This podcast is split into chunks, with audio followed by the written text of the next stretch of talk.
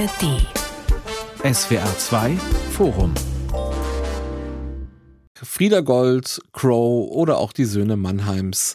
Viele bekannte deutsche Popmusikerinnen und Musiker haben eine enge Verbindung zu Baden-Württemberg. Grund dafür ist natürlich nicht zuletzt die Popakademie in Mannheim, eine über 20 Jahre andauernde Erfolgsgeschichte und zugleich der erste Ort, an dem junge Menschen ganz ernsthaft moderne, populäre Musik studieren konnten und heute noch können, was bis heute in dieser Art eine Ausnahmeerscheinung in Deutschland ist. Aber Pop spielt ja auch ganz allgemein für das Bundesland eine große Rolle. Es gibt eine rege Szene aus Bands, Projekten, Labels und Aktiven in dem Bereich, die sich einer lebendigen Club- und Live-Musikkultur erfreuen. Noch muss man da leider dazu sagen, denn gerade für die Clubszene hat es in den letzten Jahren große Rückschläge in Form von Schließungen gegeben. Mit dem Projekt Popland will die Regierung diese Szene fördern und die Popkultur stärken. Im Mai 2023 startete dieser Strategieprozess und gerade jetzt findet in Reutlingen die dritte Popland-Konferenz statt. Dazu konnten wir im Vorfeld mit Kunststaatssekretär Arne Braun sprechen. Ich grüße Sie, Herr Braun. Ja, guten Tag, hallo. Was erhoffen Sie sich denn von dem Treffen heute? Heute beschäftigen wir uns auch unter anderem mit dem Thema Pop im ländlichen Raum. Was brauchen noch Veranstalter? Was brauchen Musikerinnen und Musiker? Also ein ganz weites Feld, was wirklich ein sehr, sehr interessantes Thema ist. Was ist denn das Besondere an diesem Pop im ländlichen Raum, also an der Popszene in einem Flächenland wie Baden-Württemberg im Vergleich zu einem Ballungszentrum wie Berlin?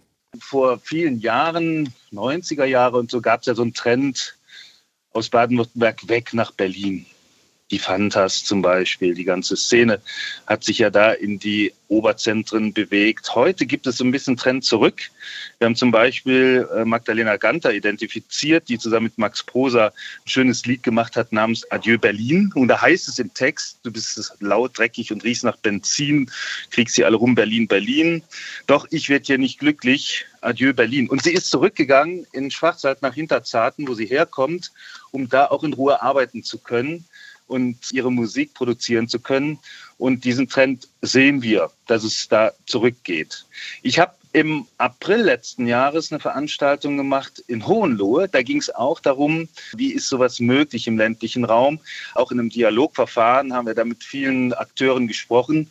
Und da merkt man, dass es auch eigentlich so ein bisschen um Verständnis geht, um eine Haltung geht. Da war auch der Landrat dabei, der Bürgermeister. Und da hat man gemerkt, okay, da geht es um Verständnis, um Toleranz.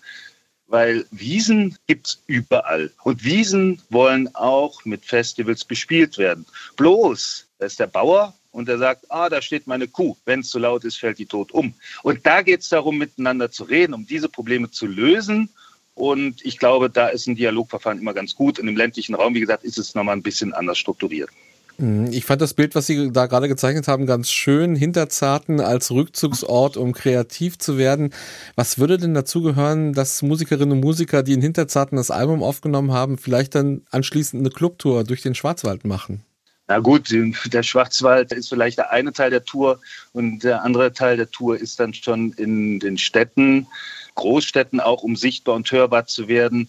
Und hier kommt wieder die Politik ins Spiel. Wir machen ja eine große Förderung von Breitenmusik. Wir haben ja gerade auch die Musikakademie in Staufen in Südbaden eröffnet, also die Landesregierung. Und da geht es eigentlich darum, dass viele Leute im ländlichen Raum, junge Leute auch Techniken entwickeln oder erlernen einfach, Musikinstrumente erlernen zum Beispiel und dann Bands gründen. Ganz einfach, ganz banal. Ja? Und dann zusammen Musik machen. Und das ist im ländlichen Raum unglaublich wichtig, dass man gemeinsam Sachen macht. Und viele von den jungen Leuten gehen ja dann auch in die Großstädte zum Studieren oder sonst wie und werden dann da auch wieder Musik machen, weil sie die Techniken erlernt haben, die die Amateurmusik ihnen ermöglicht hat. Und daran arbeiten wir auch heute ganz intensiv. Gleichzeitig ist das Musizieren in Großstädten auch schon dadurch äh, schwieriger geworden, dass es ja kaum noch Proberäume gibt, die bezahlbar sind oder auch überhaupt vorhanden sind. Ja, Zum Beispiel in Karlsruhe gab es einen großen Kahlschlag an Proberäumen. In Freiburg ist das äh, Angebot schon immer knapp. In Stuttgart ist es auch nicht einfach. Ähm, wie kann man da ansetzen? Weil gerade Proberäume ja auch, sage ich mal, nicht unbedingt nachbarfreundlich sind, wenn Bands ja. da laut äh, in Bühnenlautstärke okay. sich ausprobieren. Ja gut, die Lösung kann sein, dass wir um Verständnis bitten, dass wir so eine Haltung auch bei den Kommunen entwickeln wollen oder dafür werben wollen, dass die in den Ämtern, ich sag mal, der Szene entgegenkommt. Also wir als Land haben da keinen Einfluss drauf. Wir haben ja keine Räume. Die stehen uns einfach nicht zur Verfügung. Aber ich kann natürlich mit den Katasterämtern, ich kann natürlich mit den Bürgermeistern oder mit den Kulturämtern sprechen und sagen, entwickelt so eine Haltung, die sowas ermöglicht. Das heißt, identifiziert ihr auch die Räume. Wir nehmen da Stuttgart zum Beispiel, das Kaufhofareal, das jetzt leer steht. Das könnte ja auch für die Szene zur Verfügung stehen. Und da könnte man ja auch Proberäume entwickeln oder könnte man Räume für Kultur entwickeln. Dafür braucht man aber ein Verständnis und dafür werbe ich in den Kommunen, in den Großstädten, aber auch in den kleineren Städten. Dafür bin ich auch viel im Land unterwegs.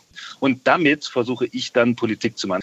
Das heißt, da wird ein Forderungskatalog von, keine Ahnung, zehn Punkten sein und ich überlege, wie ich das in Politik übersetze. Und damit gehe ich dann hoffentlich gestärkt durch die vielen Gespräche in die Haushaltsverhandlungen. Da muss ich mal gucken, was dabei rauskommt.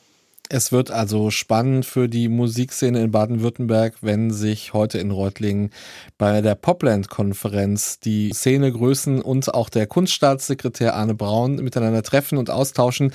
Mit Arne Braun habe ich gesprochen. Herr Braun, vielen Dank für diese Auskünfte im Vorfeld. Gerne, schöne Grüße, ciao.